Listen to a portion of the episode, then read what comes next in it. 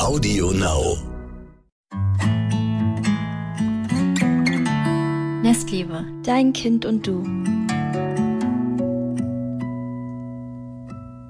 Ja, willkommen zurück zu einer neuen Folge Nestliebe, dein Kind und du. Kiso sitzt mal wieder virtuell vor mir. Ich bin in Berlin, sie natürlich in Köln. Hallo. Hallo. Und wir haben heute eine ganz spannende Folge. Wir haben wieder einen Gast bei uns und zwar äh, Dr. Bettina Gruber. Und ich kann euch schon mal versichern, heute reden wir über das Thema Mehrsprachigkeit. Und für alle, die mehrsprachig sind oder ihre Kinder mehrsprachig erziehen wollen, das wird eine super, super spannende Folge für euch. Möchtest du dich erstmal vorstellen? Ja, voll gerne. Hallo, ihr zwei. Ich freue mich voll, dass ich bei euch sein darf. Danke für die Einladung. Ähm, du hast es schon gesagt, mein Name ist Dr. Bettina Gruber. Ich äh, bin promovierte Sprachwissenschaftlerin. Ich habe in Wien und in den Niederlanden Sprachwissenschaften studiert. Ähm, lebe jetzt wieder in Österreich mit meinem griechischen Mann und unseren drei Kindern. Die sind Mhm. aktuell vier, sieben und zehn Jahre alt und wachsen dreisprachig auf. Und aus dieser Kombi heraus von ähm, dem wissenschaftlichen Hintergrund über Sprache, Spracherwerb ähm, und auch mehrsprachiges Aufwachsen plus ähm, eben dieses Erleben, wie es ist, drei Kinder mehrsprachig zu begleiten, ähm, habe ich mich 2019, Anfang 2019 selbstständig gemacht, bin unterwegs als die Linguistin und unterstütze seitdem Familien auf ihrem Weg in die Mehrsprachigkeit.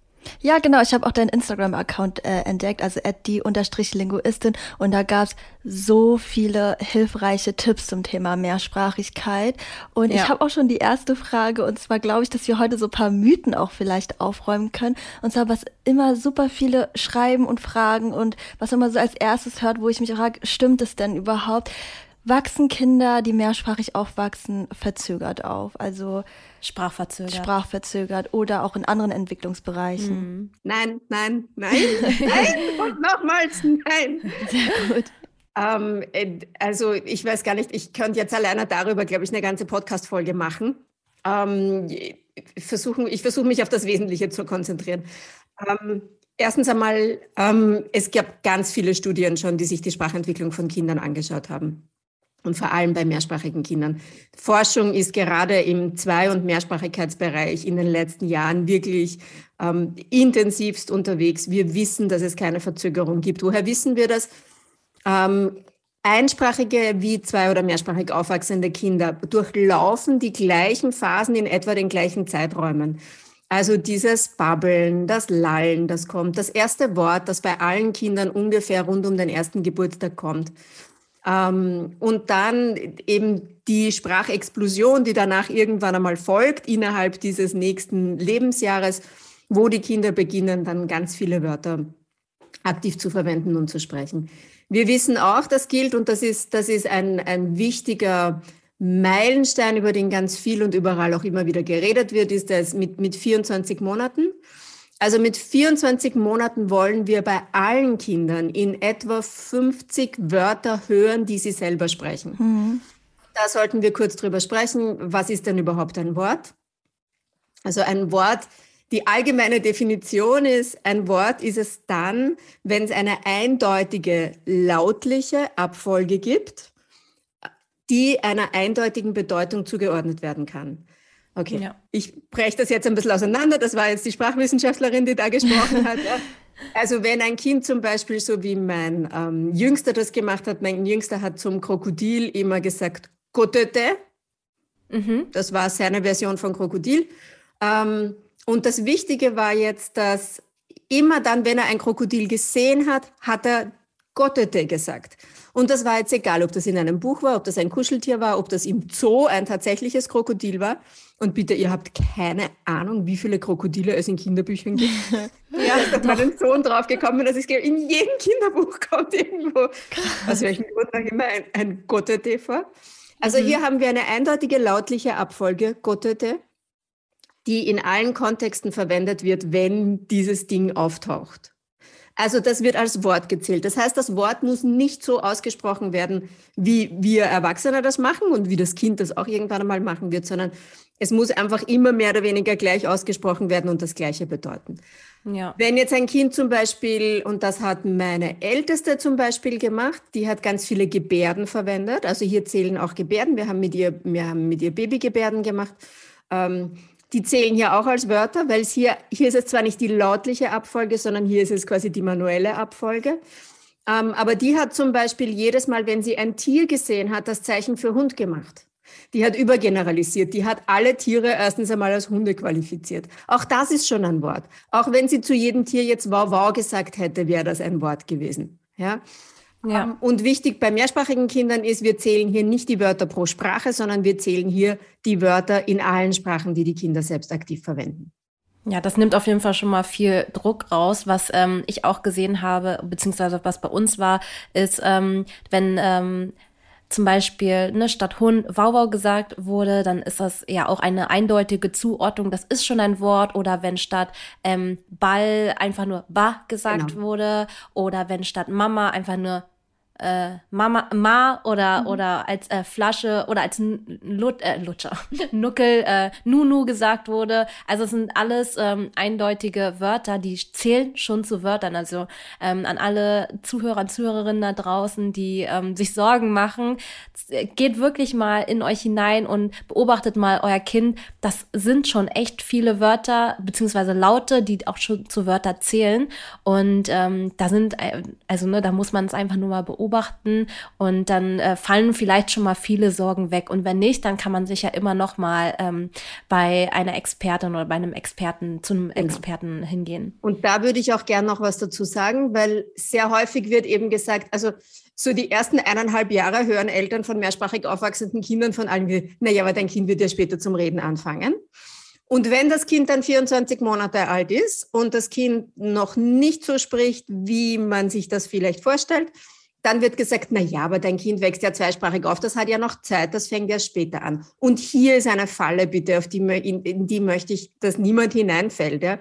Wenn ein Kind mit 24 Monaten, auch wenn es mehrsprachig aufwächst, wenn die Eltern das Gefühl haben, das Kind hängt in der Sprachentwicklung hinten an, dann bitte lass das professionell abklären. Einfach nur um zu wissen, gibt es eine Herausforderung oder nicht. Denn je früher man beginnt, Kinder professionell, und das sind in den meisten Fällen dann Logopäden, die das machen, zu unterstützen bei ihrer Sprachentwicklung, desto besser ist es langfristig. Und ja. das ist weder ein Versagen der Eltern, noch ist das die Schuld von irgendjemandem, sondern es kann einfach sein, manche Kinder, die brauchen einfach ein bisschen mehr Unterstützung und dann zu wissen, was man tun kann, ist ja hervorragend, wenn man das Kind, ähm, wenn man dem Kind helfen kann. Ja, ich glaube, den ersten Mythos haben wir jetzt soweit äh, aufgedeckt. Das ist, glaube ich, das mit am weit verbreitesten, ähm, dass das wirklich gesagt wurde. Und ich hatte ja ähm, äh, vor, bevor ich studiert habe, ganz viel in Kindergärten gearbeitet und da gab es auch Kinder, die mehrsprachig ähm, aufwachsen. Und äh, da hatte ich tatsächlich ein Kind gehabt, das ähm, dreisprachig aufwächst und im Kindergarten nichts gesagt hat. Und da wurde von, sogar von den Erziehern äh, und Erzieherinnen immer gesagt, ja, die wächst äh, dreisprachig auf, die, die, die redet noch nicht. Und das hat sich so bei mir festgebrannt, dieses, dieser Mythos, dass ich das als Fakt hingenommen habe und mit diesem Fakt quasi weitergelebt habe, weil ich ja äh, Leuten, die, wo ich denke, die kommen vom Fach, ähm, einfach vertraue und das auch gar nicht mehr so hinterfrage. Ja, absolut. Ähm, vielleicht, wenn es interessiert, auch noch der Hintergrund, was dahinter liegt ähm, und warum ich sage, wenn ein mehrsprachiges Kind mit 24 Monaten noch nicht diese 50 Wörter hat, lieber einmal nachschauen, lieber einmal mhm. zu viel nachschauen, ist, weil wir, was, was uns Menschen dazu befähigt, Sprache überhaupt zu erwerben, ist eine grundlegende kognitive Voraussetzung, diese kognitive Sprachfähigkeit, die wir mitbringen. Und diese kognitive Sprachfähigkeit, die ist vollkommen unabhängig davon, welche Sprache wir erwerben, wenn wir auf die Welt kommen, also wo wir geboren sind. Es ist ja egal, ob du in China auf die Welt kommst ähm, oder in Österreich auf die Welt kommst, du wirst deine Umgebungssprache automatisch erwerben, weil dein Gehirn darauf ausgerichtet ist. Ähm, und wenn es jetzt eine Sprachentwicklungsverzögerung gibt, dann hat die nichts mit der Einzelsprache zu tun, also mit Chinesisch oder Türkisch oder Deutsch, ah. sondern hat mit dieser grundlegenden hm. kognitiven Sprachfähigkeit zu tun. Das heißt, ein, ein, ähm, eine Logopädin oder ein Logopäde, der sich auskennt, der schaut dann auch nicht, ähm, naja, wie ist denn die Sprachentwicklung auf Deutsch, sondern schaut, versucht abzuklären, so gut es möglich ist, wie ist die generelle Sprachentwicklung. Denn eine grundlegende Sprachentwicklungsverzögerung manifestiert sich in allen Sprachen des Kindes. Mm. Wenn ein Kind jetzt super fließend Englisch spricht, aber Französisch als zweite Familiensprache vielleicht kaum spricht, dann ist das ein Indiz dafür, naja, dass der Französisch-Input wahrscheinlich wenig ist im Vergleich zum mhm. Englisch-Input. Aber wenn das Kind in beiden Sprachen hinterherhinkt, dann ist das ein Zeichen dafür, dass es hier mit der grundsätzlichen kognitiven Sprachfähigkeit etwas auf sich hat. Und das kann, also das ist keine Wertung oder so, das kann ganz viele verschiedene Ursachen haben. Fakt ist, dass man diese Kinder hervorragend unterstützen kann und in vielen Fällen Langzeitfolgen verhindern kann, wenn man früh mit einer Förderung dann anfängt. Ja, voll gut, dass ja. du das sagst, weil ich glaube, immer wenn irgendein Entwicklungsschritt verzögert ist, ist das mit so viel Scham verbunden bei Eltern, dass sie da erstmal denken, oh Gott, wo ist das jetzt meine Schuld? Und dabei muss es, also hat es so viele Faktoren letztendlich oder Komponenten, die da zusammenspielen. Wichtig ist, dass das Kind gefördert wird. Und du bist ja jetzt Expertin in diesen Gebieten. Jetzt würde mich mal interessieren, Wie hast du es denn bei deinen eigenen Kindern gemacht? Also wachsen die mehrsprachig auf? Hast du da Tipps, wenn andere das auch irgendwie angehen wollen? Also das mit den Tipps ist ein bisschen schwierig, weil ja. äh, ich meine, äh, wie lange haben wir Zeit? ähm, du kannst es ja ähm, anteasern. Jeder, der mehr erfahren möchte, kann ja bei dir vorbeischauen. So, also wenn ich nur einen einzigen Tipp weitergeben kann, dann ist es, das Allerwichtigste ist der Input und der darf nie abreißen. Mhm. Es muss einfach immer Input geben und zwar völlig unabhängig davon, ob das Kind die Sprache selber spricht oder nicht. Viele Kinder, die sprechen zum Beispiel nur die Umgebungssprache zu Hause. Ähm, und dann geben Eltern oft auf, eine der Herkunftssprachen zu sprechen. Aber das ist ein fataler Fehler, weil wenn die Sprache wegfällt, dann hat das Gehirn ja nichts mehr, womit es arbeiten kann. Wir haben ja jetzt schon festgestellt, das ist ja eigentlich ein kognitiver Vorgang. Das heißt, das Gehirn braucht Futter, damit die Sprache angelegt werden kann. Und ja, meine eigenen Kinder wachsen dreisprachig auf.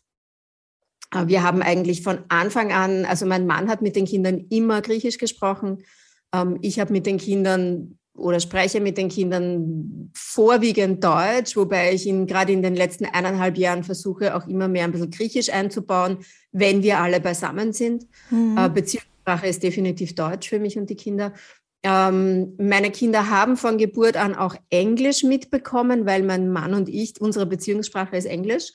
Ähm, aber sie haben es quasi immer nur passiv mitbekommen, weil sie uns gehört haben, wobei sie da schon viel aufgeschnappt haben. Also alle drei unserer Kinder haben mit rund zwei Jahren das erste Mal was gesagt, wenn wir auf Englisch miteinander geredet haben, was zur Konversation von uns gepasst hat. Ähm, mittlerweile sprechen alle drei Kinder alle drei Sprachen täglich, weil sie mittlerweile in eine bilinguale Einrichtung gehen, wo Deutsch und Englisch an der Tagesordnung steht und wo sie beides auch jeden Tag sprechen müssen. Ja, und zu Hause dann Griechisch, ne? Und zu Hause Griechisch, ja. genau. Was sagst du denn äh, dazu, beziehungsweise wenn ich äh, das Thema mehrsprachige Erziehung höre, dann habe ich sehr oft das, ähm, die Aussage gehört, okay, jede Bezugsperson muss mit dem Kind genau exklusiv diese eine Sprache sprechen. Also wenn bei uns wäre das zum Beispiel, wenn ich Vietnamesisch könnte, dann wär, würde, müsste ich exklusiv mit meinem Kind Vietnamesisch sprechen. Ähm, der der Partner ähm, dann die andere Sprache und dann die Umgebungssprache, falls es noch eine dritte gibt. Also wa was sagst du dazu? Ist das Stimmt das oder? Der nächste Mythos, den ich liebe ja. und der so verbreitet ist. Ähm, schau, Tatsache ist, die erste wissenschaftliche Studie, Langzeitstudie, die publiziert wurde, 1912, glaube ja. ich, schlag mich tot, ähm, war eine, eine Fallstudie, wo ein äh, Sprachwissenschaftler seine eigenen Kinder dabei beobachtet hat und das dokumentiert hat, wie die aufwachsen. Und die sind mit genau dieser Methode aufgewachsen. OPOL, One Parent, One Language. Mhm. Was wir wissen ist, One Parent, One Language funktioniert. Ja, diese Kinder erwerben beide Sprachen, wobei auch abhängig davon, wie viel sie die Sprachen hören. Ja, meine Kinder hören, obwohl wir ja im Prinzip OPOL leben, meine Kinder hören trotzdem sehr viel weniger Griechisch, als sie Deutsch hören, einfach weil ich immer mehr Zeit mit den Kindern verbracht habe. Aber, und jetzt kommt das große Aber, es ist eine der Methoden, der funktioniert. Eine. Mhm.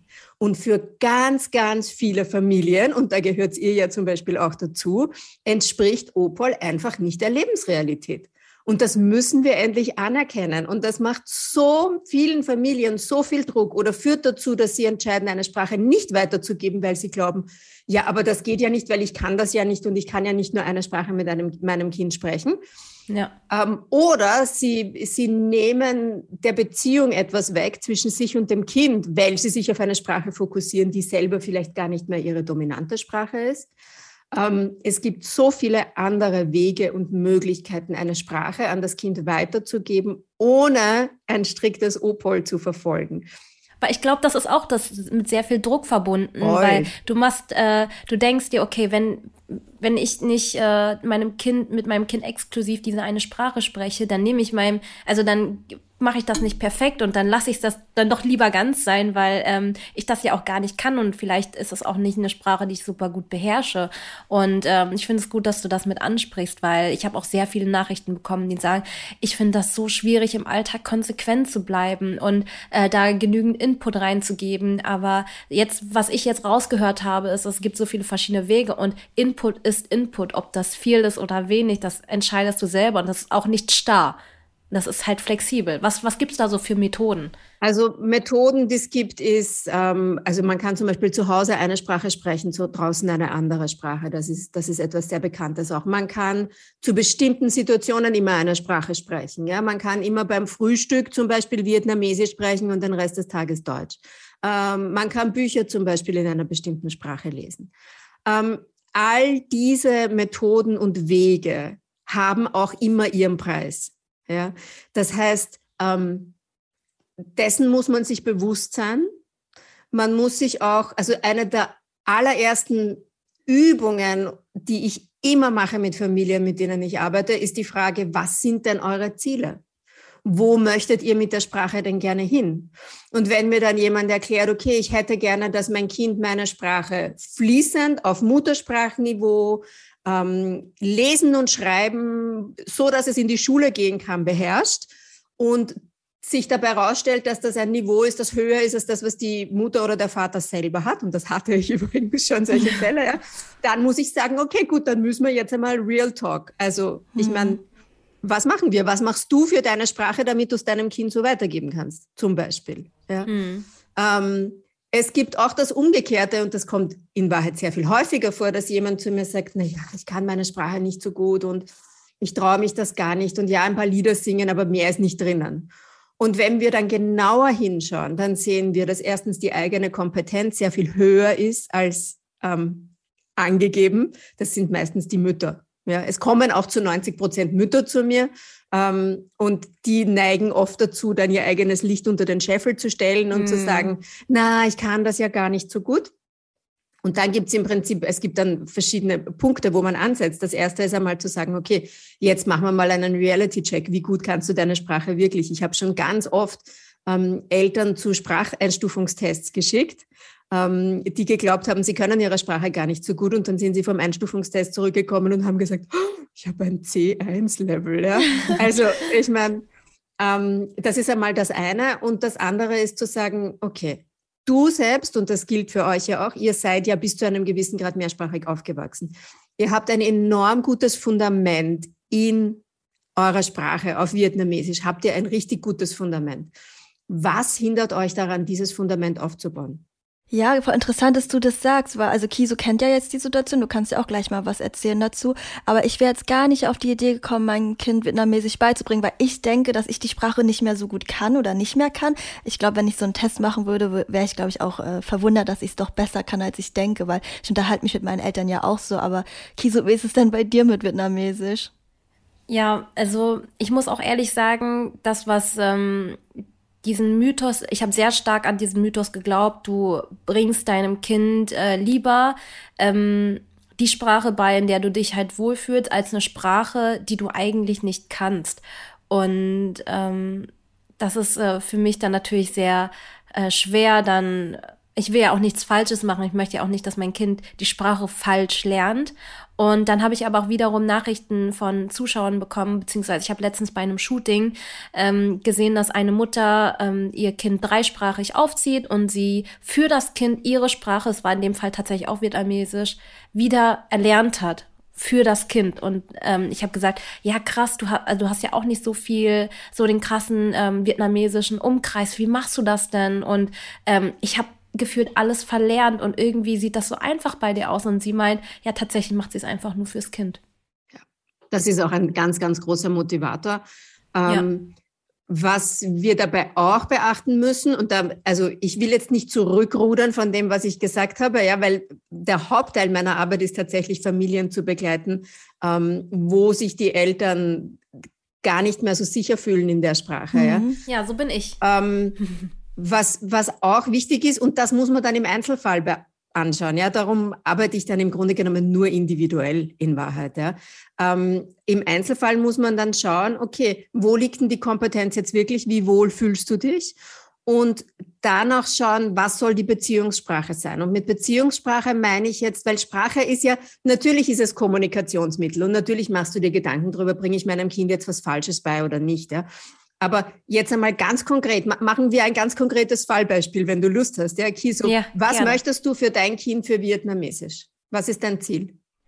Also tatsächlich ist es immer so, dass ähm, ich äh, immer eine äh, Au pair gesucht hatte, die meinem Kind richtig Vietnamesisch beibringt, damit sie einfach auch alles versteht. Ich meine, wenn man sie anschaut, man sieht, dass sie ähm, auf jeden Fall ähm, Wurzeln woanders hat, äh, als da, wo sie jetzt gerade lebt. Und ähm, das ist ja natürlich äh, dann schade, weil ich empfinde es auch als sehr schade, dass wenn ich irgendwo bin, dass ich das gar nicht so richtig spreche, wenn dann andere fragen, ja, kannst du denn Vietnamesisch? Und dann sage ich, hm, ja, also ich wünschte, meine Eltern hätten sich da mehr Mühe gegeben und ich möchte auch eigentlich dieses Elternteil sein, aber ich kann mir nicht vorstellen, dass ich ähm, die, die nötige Kompetenz okay. dafür habe. Da, genau. Darf ich dich unterbrechen deswegen, hier? Ja, also klar. die Frage ist ganz konkret, was ist dein Ziel für das Vietnamesisch deiner Tochter? Und ich versuche das jetzt, was du jetzt gesagt hast, in, in ein konkretes Ziel umzuformulieren. Ja. Und dein Ziel wäre, dass deine Tochter sich zumindest basal verständigen kann und versteht, was rund um sie herum so passiert.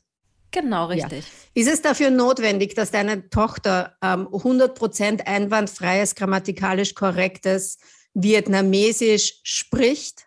Eigentlich nicht, oder? Nee. Also 100% nicht. Also es muss ja, ist ja so wie ich so wie Italienisch oder Französisch ver verstehe. Genau, genau.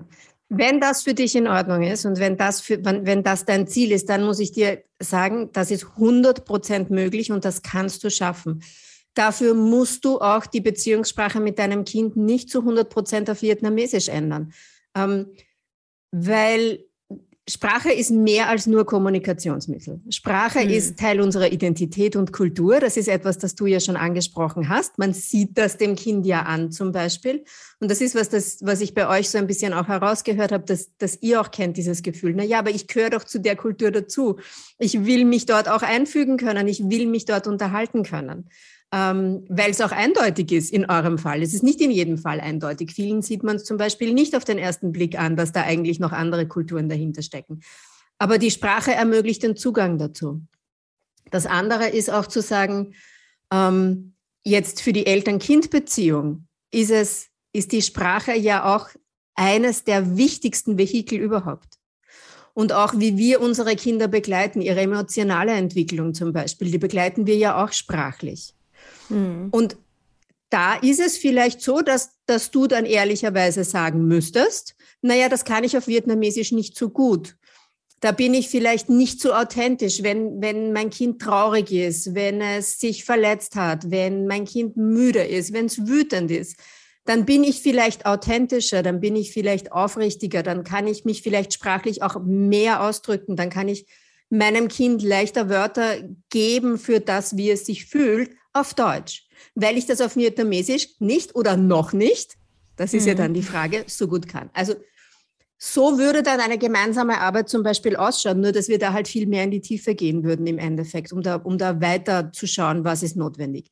Wir wissen, dass das für, für, und das gilt für alle Menschen, da gibt es Studien dazu, wenn wir in der Lage sind, unsere Gefühle zu benennen, dass wir denen nicht mehr so hilflos ausgeliefert sind zum Beispiel. Ja. In dem Moment, wo wir, wo wir ähm, Klarheit darüber kriegen, ah, ich bin jetzt wütend oder ich bin jetzt traurig oder ich bin vielleicht auch einfach nur müde oder hungrig, ja. Mhm. In dem Moment sind wir unseren Gefühlen nicht mehr so ausgeliefert. Um dieses benennen zu können, müssen wir das aber erst einmal lernen. Und von wem lernen wir das, wenn wir Kinder sind? Von unseren Eltern. Das heißt, ja. da müssen wir als Eltern auch sprachlich in der Lage sein, das entsprechend zu begleiten. Und das sind dann Fragen, die gilt es ehrlich zu beantworten. Ja, also du denkst schon, dass es ähm, okay ist, wenn ich im Alltag hier und da Vietnamesisch integriere und versuche, mit ihr darüber zu, äh, mit ihr auf Vietnamesisch zu sprechen und sobald es, ähm, sage ich mal, zur Situation kommt, wo, wo mein Wortschatz dann nicht mehr ausreicht, dann wieder zurück zu switchen. Das wäre im Prinzip okay. Ich würde mir das mit dir genauer anschauen wollen. Wie alt ist deine Tochter? Äh, fast drei. Fast drei, okay. Hm. Äh, mit drei Jahren hat sie schon ein Bewusstsein darüber, dass da eine andere Sprache gesprochen wird. Also ja. davon gehe ich aus, dass sie, dass sie das schon weiß und auch benennen ja, da, kann. Ja, dazu kann ich auch gleich nochmal was okay. sagen. Wäre dein Kind jünger, dann würde ich sagen, okay, bitte lass uns schauen, dass wir ein System finden, woran dein Kind sich orientieren kann. Okay? Frühstück zum Beispiel für viele funktioniert das hervorragend, eine Mahlzeit immer in einer anderen Sprache abzuwickeln. Zu sagen, okay, wir sitzen in der Früh gemütlich beim Frühstück, da haben wir eine Dreiviertelstunde Zeit und da spreche ich immer Spanisch mit meinem Kind. Das mhm. ist super. Ähm, wir müssen dann aber auch weiter und da wird es dann komplex und das ist der Grund, warum immer so, so Fragen so ähm, zu beantworten, dass die auch wirklich was bringen, schwierig wird, weil dann müssen wir weiterschauen. Okay, stell dir vor, du sprichst mit deinem Kind die nächsten fünf Jahre immer nur beim Frühstück äh, Vietnamesisch. Wie viel Vietnamesisch wird dein Kind dann können? Und was wird es wird es wird Eier und Brot und Butter ja. und Salz sagen können und Gabel und Messer und kann ich noch was zum Trinken haben? Aber für sehr viel mehr wird es nicht reichen. Das heißt, da muss man dann schauen, was ist für dich möglich, was ist für deine Familie möglich. Du bist ja nicht nur allein mit deiner Tochter, da gibt es ja noch jemanden in der mhm. Familie. Ja? Ähm, ja? Und da gehört das ganze System dann im Endeffekt angeschaut und einen Weg gefunden. Ja. Aber es ist absolut möglich, ja. Tatsächlich ist bei ihr auch so, ähm, sie wächst ähm, dreisprachig auf, also sie wächst mit Italienisch, Deutsch und äh, Englisch auf. Mhm. Und ähm, da, da ist es so, dass die Personen, die mit ihr sprechen, auch gar keine andere Sprache können. Mhm. Beziehungsweise schon, aber nicht so gut. Also das sind auch die, wenn sie wirklich sich richtig ausdrücken möchten, dann ist das diese Sprache mhm. Italienisch oder oder oder Englisch. Und ähm, jetzt ist es so, dass ich jetzt ähm, auf Impuls auch von dir angefangen habe, vers zu versuchen, mit äh, Milena Vietnamesisch zu sprechen. Und sie hat gesagt, nein, Mama, sprich nicht ähm, oh Italienisch mit mir. Sie, und sie hat halt gesagt, ich soll nicht mit ihr Italienisch ja, sprechen. Da habe ich zu ihr gesagt, nein, das ist Vietnamesisch, Milena. Ähm, und dann hat sie quasi gesagt, ich soll nicht mit ihr so reden. Und ich war in dem Moment so perplex und dann wusste ich nicht genau, okay, Mist, warum? Was mache ich da? Wie reagiere ich da? Das ist völlig normal in dem Alter. Was Kinder in dem Alter brauchen, ist Sicherheit. Die wollen, die wollen wissen, wo sie sich bewegen, was sie zu erwarten haben. Ja? Kinder in dem Alter lieben es, wenn du ihnen vorher sagst, okay, pass auf, das und das wird heute passieren. Wir gehen dann und dann, wir gehen dann außer Haus Stimmt. und dann treffen wir die Oma und dann gehen wir noch einkaufen und dann kommen. Kinder lieben das, wenn sie wissen, woran sie sich orientieren können. Mhm. Es ist die Aufgabe deiner Tochter, wenn du jetzt plötzlich die Sprache, in der du mit ihr sprichst, änderst, zu sagen, stopp, Mama, das will ich mhm. nicht. Das ist eine ja. Veränderung, die irritiert mich und die verunsichert mich und es ist ihre Aufgabe, dir das zu sagen. Ich vergleiche diesen Wechsel immer mit einem Umzug. Oh. Ihr habt ja gerade, ich glaube, bei dir habe ich gesehen, ihr habt gerade umgebaut zu Hause, das, ja, gerade in der Baustelle gewohnt. Ja, ja das, das passt ganz gut gerade ja. zum, zum Thema, weil wir jetzt auch vor, vor kurzem umgezogen ja. sind und auch äh, die letzte Podcast-Folge über Veränderungen ah, gesprochen sehr haben. Cool. Ja, sehr cool. Ja, ja. Also, wie ihr entschieden habt als Familie, wir ziehen woanders hin habt ihr ja nicht eure Tochter gefragt, eure Dreijährige, ob das für sie in Ordnung ist, sondern ihr habt entschieden, wir brauchen einen neuen Platz zum Wohnen, aus welchem Grund auch immer, wir ziehen jetzt um. Und möglicherweise hat deine Tochter das gar nicht cool gefunden.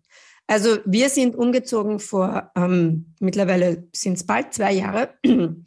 Und wir sind ausgezogen aus einer Wohnung, die ist, wir sind aus allen Nähten geplatzt. Wir sind dort nur mehr drinnen gewesen, weil ich nicht umziehen wollte, um noch einmal umzuziehen, sondern ich wollte unser dauerhaftes Zuhause dann haben.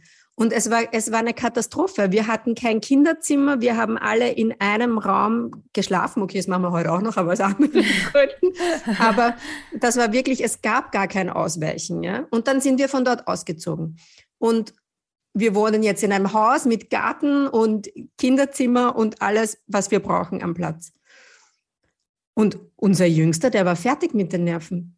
Der wollte nicht. Der hat immer, der, wir haben mit ihm nicht außer Haus gehen dürfen, wie wir hierher gezogen sind. Wir haben das Haus gar nicht verlassen dürfen. Er wollte immer zurück in die alte Wohnung. Ihm war das völlig egal, was dort für mich für Zustände geherrscht haben, weil das war das Zuhause, das er kannte und das waren seine Umstände. Aber was war meine Aufgabe oder unsere Aufgabe, für ihn da zu sein, ihn dabei zu begleiten, seinen, seine Trauer anzunehmen, seinen Schmerz anzunehmen? Ähm, und ihn begleiten durch diesen Prozess. Wir sind jetzt umgezogen. Und im Endeffekt ist das mit der Sprache für mich genau das Gleiche. Du kannst deiner dreijährigen Tochter nicht die Verantwortung dafür geben, wo ihr wohnt. Und du kannst mhm. ihr auch nicht die Verantwortung dafür geben, ob sie eine ihrer Herkunftssprachen lernt oder nicht. Wir können ja auch nur ein Angebot an, abgeben und so viel anbieten, wie, wie uns möglich ist. Aber letztendlich äh, liegt es am Kind, ob es das Angebot annimmt ähm, oder nicht. Beziehungsweise wir können es halt äh, versuchen, so viel Input reinzugeben. Oder was, um, was das Kind kann nicht, kein Mensch kann entscheiden, eine Sprache nicht zu lernen, die in der okay. Umgebung relevant ist. Ja. Geht nicht. Das Gehirn kann das nicht ausblenden.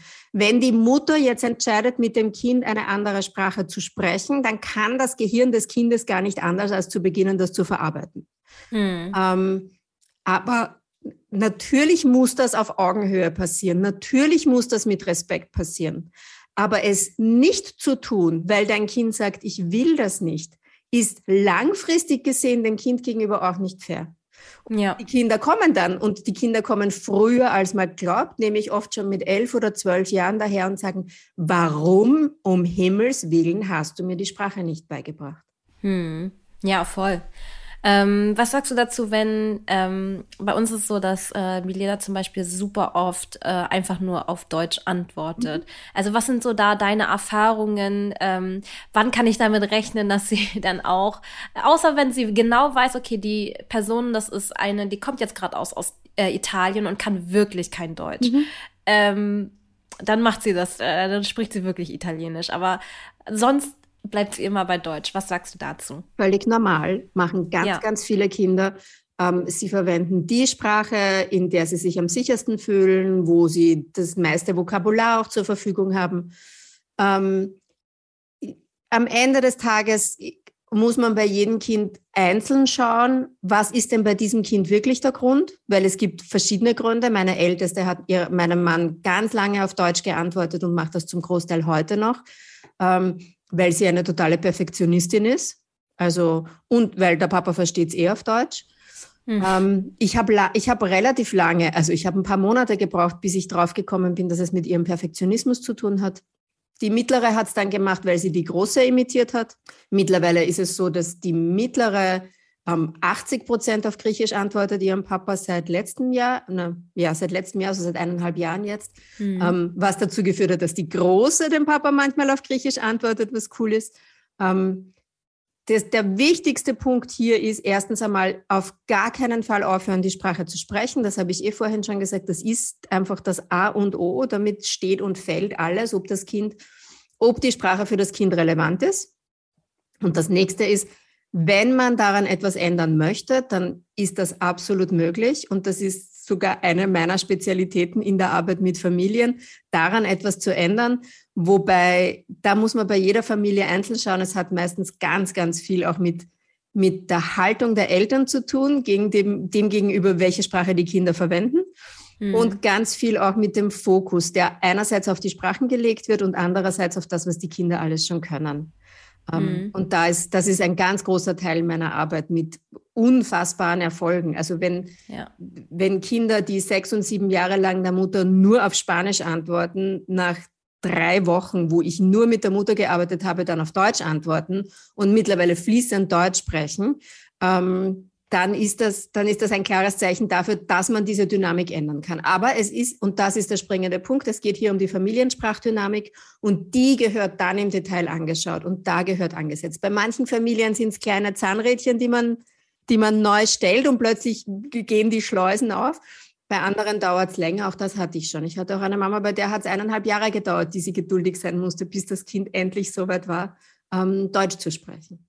Ja, was meinst du mit Haltung, also äh, Haltung zu einer Sprache? Was kann man sich darunter vorstellen? Ah, da gibt es so viele verschiedene Aspekte. Ich, ich nenne einfach ein paar Beispiele, ja, ohne, ja. Äh, das kann, kein, kann nicht vollständig sein. Ähm, zum Beispiel, ganz viele ähm, heutige Eltern sind damit aufgewachsen, dass ihnen gesagt wurde, sie dürfen ihre Sprache draußen nicht sprechen.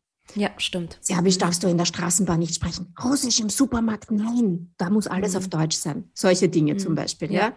Stimmt. Ähm, das heißt, manche Eltern sind damit aufgewachsen, dass sie ihre eigene Sprache eigentlich verstecken müssen. Ähm, hat alles gute Gründe. Aber sie wollen das ihren Kindern natürlich nicht weitergeben und tun das aber unbewusst, weil es einfach so tief in ihnen steckt. Was mhm. anderes kann sein, ähm, die Mama, von der ich vorhin gesprochen habe, die, deren Kinder schon sechs und sieben Jahre alt waren, die war echt schon frustriert. Die hat sich gedacht, na, das wird schon. Ich brauche mit den Kindern nur Deutsch reden und dann reden, dann antworten die mir schon auf Deutsch. Das wird schon. Und dann kam der Frust. Nach und nach hat sich immer mehr aufgebaut. Und auch wenn sie das den Kindern gar nicht direkt gesagt hat, haben die das natürlich gespürt. Ich sage immer, Kinder sind Seismographen, ja, die nehmen das genau auf. Und die Mama ist echt frustriert geworden. Und dann hat sich Druck in der ganzen Familie aufgebaut. Die Kinder mögen doch jetzt endlich auf Deutsch antworten. Und dieser Druck, Druck erzeugt Gegendruck, immer. Und das kann mhm. auch bedeuten, dass das Kind dann sagt, okay, nein, jetzt traue ich mich aber erst recht nicht raus mit der Sprache. Das ist nicht gegen die Eltern. Kinder tun ihre Dinge immer für sich und nie gegen uns. Ja. Ähm, das sind zwei so Dinge, ähm, was ich mit okay, aber ich, meine.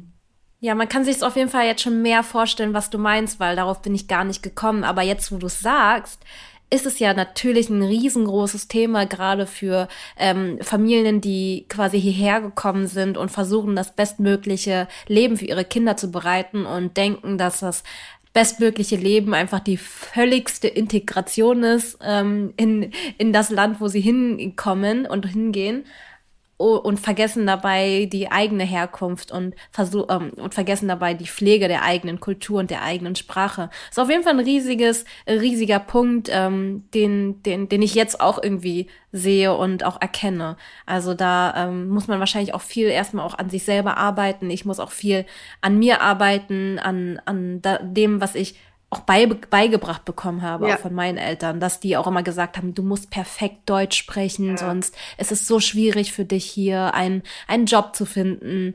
Und ähm, das ist bestimmt, das ist bestimmt auch noch voll tief in mir drin. Also ähm, ich glaube, das ist super, super interessanter Fakt auch äh, für draußen, für Zuschauer, äh, Zuschauer, Zuhörer und Zuhörerinnen, das mal so zu erkennen und auch mal selbst zu reflektieren. Gibt es eigentlich auch ein zu spät oder kann man in jedem Alter beim Kind mit einer neuen Sprache anfangen. Irgendwie haben total viele bei uns geschrieben, ja, mein Kind ist schon zwei oder drei, was für mich noch total früh klingt. Ich weiß nicht, ob das schon zu spät ist für die zweite oder dritte Sprache. Ich antworte mit einer Gegenfrage. Mai, könntest du jetzt entscheiden, Kiswahili zu lernen? ja, könnte ich. Aber ähm, stimmt es nicht schon auch, aber dass das, desto jünger das Kind ist, dass es irgendwo einfacher ist, weil mir fällt das jetzt also Englisch ging super, Französisch dann ab der siebten Klasse ähm, dann schon wieder nicht mehr so einfach. Ähm, ich kann, wir können fünf Stunden sitzen. Oh, ich mag das total, dass du so leidenschaftlich bist. Ja, man merkt deine Leidenschaft total an und ich könnte, ich sitze hier und die Zeit vergeht so schnell ähm, weil die Fragen, die wir stellen, das sind so, und die Antworten, die du gibst, die sind so interessant einfach und äh, auch wahrscheinlich auch nicht nur für mich. Ja, die regen so zum Nachdenken ja. an. Deswegen, erzähl ruhig. Ja, voll. Also erstens, jeder Mensch kann jederzeit entscheiden, eine neue Sprache zu lernen. Ähm, meine, also eine Gegenfrage, die ich auch sofort stellen würde zu dem, naja, bei Englisch ist es mir ganz leicht gefallen, da war ich noch jünger, Französisch war schon schwieriger, würde ich sagen, naja, vielleicht lag es auch an der Lehrmethode. Mhm. Lehrmethode, ja. Mhm. Vielleicht lag es einfach daran, Stimmt. wie man rangegangen ist an die Sache. Ähm, weil selbst wir Erwachsene, also vielleicht noch kurz zwei Fachbegriffe, den Unterschied zwischen Spracherwerb und Sprache lernen. Unter Spracherwerb verstehen wir das, was quasi nebenbei passiert. Das ist das, was, was wir eigentlich, wovon wir sprechen bei Kindern, die eine Sprache erwerben, mit der sie groß werden. Du setzt dich ja nie hin und erklärst deinem Kind eine Sprache, sondern dein Kind lernt das durchs Hören, durch die Interaktion. Interaktion ist ganz, ganz wichtig im Spracherwerb. Und das andere ist das, was wir unter Sprache lernen verstehen, dieses Hinsetzen und Vokabeln büffeln und Grammatikregeln lernen. Ja? Und es gibt irgendwie so diese Idee da draußen, dass ähm, ab einem gewissen Alter können wir Sprache nur mehr lernen, indem wir uns hinsetzen und büffeln. Mhm. Ja? Ähm, mein Griechisch ist mittlerweile ganz passabel. Ja, ich konnte schon ein bisschen Griechisch, bevor ich meinen Mann kennengelernt habe. Ähm, und seit zehn Jahren höre ich Griechisch täglich, weil er mit unseren Kindern nur Griechisch spricht. Ähm, davor konnte ich so ein paar Basics. Mittlerweile kann ich auf Griechisch einkaufen gehen. Ähm, ich kann mich in, in Griechenland auf der Straße unterhalten. Ich kann Basics auf jeden Fall bewältigen auf Griechisch. Ich hatte keinen formalen Griechischunterricht. Bis heute noch nicht. Ich will es machen, es steht auf meiner Liste. Ja, ich will unbedingt jetzt einmal ja. auch in einen, in einen Unterricht gehen.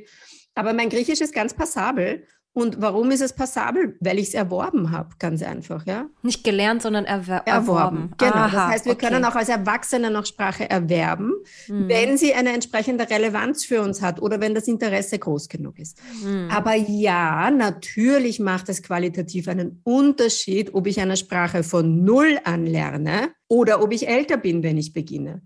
Manchmal sind diese Unterschiede nur wissenschaftlich relevant. Also natürlich habe ich aus der Sicht einer Wissenschaftlerin ganz andere Fragen. Ja? Wo liegt denn der Unterschied? Woran können wir das festmachen? Sehen wir das? Ja? Was können Kinder, die von Null an mit einer Sprache aufwachsen, anders als Kinder, die das mit sechs Jahren lernen? Aus wissenschaftlicher Sicht hochinteressant, zeigt uns ganz viel über das Gehirn unseres Men und von uns Menschen, ja, zeigt mhm. uns ganz viel über kognitive Abläufe. Aber das interessiert in meinen Augen ja die Eltern nicht da draußen, die gerne hätten, dass ihre Kinder ihre Sprache sprechen können, dass ihre Kinder, ähm, keine Ahnung, nach Frankreich fahren können und dort ein Baguette einkaufen können auf Französisch oder dass die Kinder ähm, sich in Spanien mit den Großeltern unterhalten können. Da interessiert das ja nicht, ob das jetzt kognitiv einen Unterschied macht, sondern was wichtig ist, habe ich die Kommunikationsfähigkeit, kann ich in Beziehung gehen, kann ich eine Verbindung aufbauen. Und darum sage ich, und das, wenn du meinen Instagram-Account anschaust, dann wird, glaube ich, in jedem dritten Beitrag kommt dir das unter. Es ist nie zu spät, eine Sprache zu lernen und auch nie zu spät, eine Sprache weiterzugeben. Ja, das ist nämlich mir auch aufgefallen, weil meine Mutter, also meine Mutter ist gerade ähm, bis vor kurzem noch die äh, Hauptverantwortliche gewesen, die Sprache weiterzugeben, also das Vietnamesisch. Und äh, bei ihr hat man auch schon gemerkt, dass ähm, so ein bisschen die, die Motivation beziehungsweise dieses ins Deutsche driften, auch ins schlechte Deutsch leider, mhm. ähm, sehr viel größer geworden ist. Und ähm, dann war es so, dass vor kurzem die eine neue Betreuungsperson für Milena dazu gekommen ist und sie innerhalb von drei, vier Wochen Englisch gesprochen hat. Und dann bin ich mit diesem Argument zu meiner Mutter gegangen und habe gesagt, guck mal, Milena hat jetzt mit fast drei innerhalb von einem Monat eine komplett für sie neue Sprache gelernt. Du machst das jetzt auch mit Milena, mit Vietnamesisch. Ja. Also es geht auch. Also wenn man das an einem aber manchmal ist es auch so, dass man so noch einen kleinen äh, Schubser braucht, um das, um das nochmal richtig zu sehen. Okay, es geht auch. Und jetzt ist es so, dass ich äh, meiner Mutter beigebracht habe, dass wenn Milena ihr sagt ähm, auf Deutsch, ähm, ja, ich möchte gerne das Auto haben, dann sagt, dann habe ich meiner Mutter gesagt, okay, dann gibst es zurück und fragst, auf Vietnamesisch, ach, du möchtest das Auto haben? Welche Farbe? Rot, blau? Und das versuchen immer wieder auszuschmücken. Also, dass man nicht nur die Frage wiederholt, sondern ähm, das so ein bisschen nutzt, die Frage, um das nochmal auszuschmücken, um so viel Input wie möglich innerhalb genau. von kürzester Zeit zu geben. Genau. Und unsere Mutter hat aber auch mal erzählt, und da, da wusste ich auch nicht so direkt, was ich dazu sagen soll, dass sie halt manchmal unsicher ist, ob es denn schlimm ist, wenn sie gerade das Gefühl hat, Milena hat mich nicht verstanden, wenn sie es dann nochmal auf Deutsch sagt oder ob sie so konsequent auf Vietnamesisch stimmt ähm, antworten da reden muss, wenn sie diese eigene Unsicherheit gerade spürt. Eltern oder Großeltern von mehrsprachig aufwachsenden Kindern neigen dazu, wenn das Kind nicht reagiert hm. oder nicht das tut, was man möchte, genau. zu sagen, ah, das liegt ja. sicher an der Sprache. Ja. Also ganz ehrlich, das Deutsch meiner Kinder ist exzellent. Sie sind unfassbar eloquent, alle drei Kinder auf Deutsch. Ähm, die haben zum Teil in manchen Bereichen einen Wortschatz, den ich nicht habe. Wisst ihr, wie oft meine Kinder nicht reagieren, wenn ich was sage zu ihnen? Wisst ihr, wie oft sie mir nicht antworten? Ja. Das ist für mich immer der erste Schritt in der Bewusstwerdung. Hm. Gibt es nicht sofort auf die Sprache. Kann es sein, dass sie sie nicht versteht? Absolut. Hm. Aber der erste Schritt ist, was mache ich, wenn, wenn ich will, dass ein Kind das mir seine Aufmerksamkeit gibt? Ich hock mich runter, ich greife das Kind an, ich warte, bis das Kind bereit ist, ich warte, bis das Kind mich anschaut, ich warte, bis ich weiß, ich habe jetzt Verbindung aufgebaut. Dann wiederhole ich noch einmal, was ich möchte. Wenn das Kind mich dann mit großen Augen anschaut und auf Deutsch sagt, ich verstehe dich nicht, gibt es immer noch mehrere Möglichkeiten. Ich kann es auf Vietnamesisch anders formulieren. Hm. Ich kann mir den Kontext zu Hilfe nehmen. Ich kann sagen, ähm, möchtest du noch was zum Trinken? Und ein Glas ja, in, das sieht jetzt keiner, gell? Es ist ein Podcast. ja. Und ein Glas in die Hand nehmen oder auf den Wasserhahn zeigen oder eine Bewegung machen, die Trinken andeutet.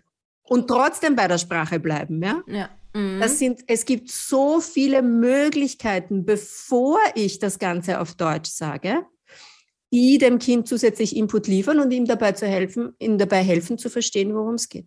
Also Durchhaltevermögen und Kreativität sind auf jeden Fall gute Tipps mhm. und Druck ähm, ähm, so gut, so weit es geht irgendwie rauslassen. Ich habe auch noch abschließend eine sehr spannende Frage, die uns gestellt wurde, wo ich auch selbst sehr lange drüber nachgedacht habe. Und zwar hat ähm, bei Nestliebe eine Person gefragt, wie lange dauert es denn, bis das Kind, also was muss man tun oder was für eine Basis muss man schaffen, dass das Kind in Zukunft die Sprache nicht verlernt. Und als Hintergrund bei mir war das ja tatsächlich auch so. Wir haben Eltern gehabt, die haben uns, die haben komplett nur Vietnamesisch gesprochen, die haben auch nicht geswitcht, also gab es auch gar nicht die Möglichkeit Möglichkeiten bei unserer Mutter. Wir waren auch äh, am Wochenende in der Vietnamesisch-Schule. Also die haben eigentlich echt alles gegeben. Und ja, jetzt sind Kise und ich 25, 30. Ähm, und also manchmal, wenn Leute mich fragen, bist du eigentlich mehrsprachig? Ich sag instinktiv ja, weil ich weiß, dass ich deutsch-vietnamesisch bin, aber so im Inneren fühle ich das nicht mehr, weil ich tatsächlich diese zweite Sprache gar nicht mehr, also ich habe nicht das Gefühl, als könnte ich sie noch, wobei Englisch ich zum Beispiel fließend spreche, was für mich super verwirrend ist, weil das habe ich ja irgendwann in der Schule eher so gelernt und nicht ähm, in der Familie erworben bekommen. Also ich höre da eher Blockaden raus, als Dinge, die mit der Realität zu tun haben. Hm. Weil, wie sprichst du heute mit deiner Mutter? Äh, Vietnamesisch Mischmasch. Ähm, Größtenteils Vietnamesisch, aber wenn mir das gar nicht einfällt, dann versuche ich das deutsche Wort zu sagen. Ja, das ist ja völlig normal ähm, und auch völlig okay. Ähm, wahrscheinlich sprichst du mit deiner Mutter mehr Vietnamesisch, als du jetzt so spontan sagst, wäre jetzt einmal meine Vermutung. Und die eigentliche Frage war ja, was kann ich dafür tun, dass, dass ähm, mein Kind das langfristig behält? Mhm. Ähm, und das ist für mich zum Teil eine philosophische Frage, ja, ähm, ja weil voll. den kannst du auf jeden anderen Lebensbereich im Grunde genommen genauso, genauso mhm. ausweiten. Mhm. Ähm, ich glaube, wir können als Eltern wie immer nur unser Bestes tun und ähm, was ich, also ich mache mir bei meinen Kindern zum Beispiel keine Sorgen, dass die jemals irgendwie, dass die jemals nicht das Gefühl haben würden, mehrsprachig zu sein, weil wir die Sprachen zu Hause alle echt feiern. Also wir haben einfach alle irrsinnigen Spaß daran, unsere Sprachen zu verwenden. Okay, wir sind beide Sprachwissenschaftler, ja. Also wir bringen das vielleicht ein bisschen mit, auch keine Frage. Aber man kann so viel tun, um den Kindern den Spaß an den Sprachen mitzugeben und ihnen auch bewusst hm. zu machen, was denn die Sprache für sie bedeutet. Und ich kann mir vorstellen, dass eure, eure Mutter mit euch zwar immer Vietnamesisch gesprochen hat, aber darüber hinaus war es kein Thema in der Familie zum Beispiel, sondern das war halt Stimmt. einfach so. Mhm. Ja. Ähm, das hat auch ein bisschen wieder mit der voll, Haltung zu tun, was du vorhin angesprochen voll, 100 hast. 100 Prozent ja. mit der Haltung. Ähm, und irgendwann sind unsere Kinder so groß, dass sie, naja, da müssen wir darauf vertrauen, dass wir das Beste gemacht haben. Ja?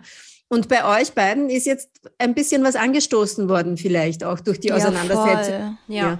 Und euch ist Fall. jetzt auch bewusst geworden, ihr könnt euch jetzt auch hinsetzen und überlegen, hey, wir könnten ja manchmal miteinander Vietnamesisch sprechen. Oder könnt ihr mal was, könnt ihr mal einen Podcast hören auf Vietnamesisch zum Beispiel. Oder ich könnte mir mal irgendein, gibt sicher, es gibt sicher vietnamesische Soap Operas oder so. Ja, ja. Könnt, oder Serien kann, oder, oder. Ja, eben. Ich könnte mir da mal was anschauen und mal einfach hineinfühlen, wie geht es mir damit. Ja. Und das Coole ist ja, sobald du den Input wieder erhöhst, wird die Sprache bei dir schon wieder ganz anders aktiv. Richtig, genau. Ja, aber ähm, man hat auf jeden Fall deine Leidenschaft herausgehört. Das war so cool, wirklich. Also wir könnten wirklich noch stundenlang hier sitzen und darüber sprechen, aber ich muss sagen, ich habe jetzt schon so viel Input und so viel Motivation bekommen, ähm, äh, das, das irgendwie weiter zu verfolgen. Und ähm, ich meine, ehrlicherweise, wir haben den Podcast schon mal aufgenommen, deswegen hatte ich jetzt schon seitdem ähm, ganz andere Fragen und habe jetzt diesmal auch ganz andere Fragen gestellt. Ähm, und genau, deswegen, ja, vielen, vielen Dank, dass du heute da warst. Ähm, ich glaube, du hast auch viele Fragen von unserer Community mit beantwortet, viele Sorgen auch aufgedeckt. Du bist irgendwie straight, aber trotzdem sehr ähm, verständlich gewesen. Also ähm, man hat klare Antworten von dir, ohne das Gefühl zu haben, ein schlechtes Gewissen zu haben. Irgendwie war es normal, Nein. aber irgendwie auf der anderen Seite kann man immer noch mehr tun. Und das hat man sehr, sehr gut herausgehört. Man fühlt sich gut, aber auch motiviert und ein bisschen auch geschubst in die richtige Richtung. Ja, ich bin auch super, super, super nachdenklich geworden. Also von wirklich, ich glaube nicht, dass wenn ich Kinder habe, äh, meine Sprache weitergeben würde zu, ich glaube, mir ist das wichtig eigentlich tief im Inneren. Und das ist, also deswegen bin ich auch ein bisschen ruhiger die Folge jetzt gewesen, weil ich also wirklich stark nachdenke. Ähm, deswegen, falls ihr irgendwie gleiche Themen habt, schaut auf jeden Fall vorbei ähm, at die unterstrich Linguistin auf Instagram können, äh, ja, könnt ihr Bettina kontaktieren. Genau, und ansonsten könnt ihr gerne den Podcast bewerten und auch einmal folgen. Und dann würde ich mal sagen, hören wir uns nächsten Donnerstag wieder. Vielen, vielen Dank, Bettina. So, so gerne. Ich danke euch. Bis dann. Tschüss. Tschüss.